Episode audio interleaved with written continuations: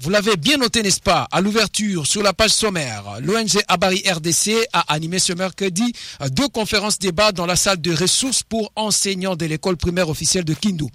Covid-19 nécessité ou non d'une loi contre les violences domestiques en RDC étant le premier thème a été développé à l'intention des femmes pendant que lutte contre les violences basées sur le genre, que doit être l'apport des autorités locales, le second sujet a été débattu à l'intérêt des jeunes.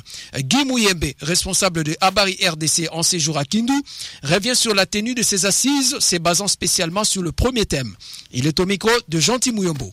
L'objectif, c'était de mettre un cadre d'échange, de réflexion pour euh, tout ce qui a rapport au genre et à l'autonomie de la femme dans la province du Maniema. Comme vous le savez, étant donné plusieurs politiques, coutumes, environnements euh, socioculturels, la femme reste euh, marginalisée et à l'écart du pouvoir de décision dans plusieurs secteurs de ce pays et particulièrement au Maniema. Et l'activité appelée ces femmes qui osent, c'est mettre mettre en valeur le travail de ces femmes qui effectivement osent briser ces barrières qui s'érigent devant leur processus d'autonomisation pour, n'est-ce pas, éclairer d'autres femmes, les encourager à sortir de cela. Mais étant donné aussi les alliances que nous avons localement avec d'autres organisations ici au Maniema, nous sommes confiants du fait que d'autres actions vont être menées. Si ce n'est pas par Abari, ce sera par un de nos alliés. Parce que le travail, c'est le travail de nous tous.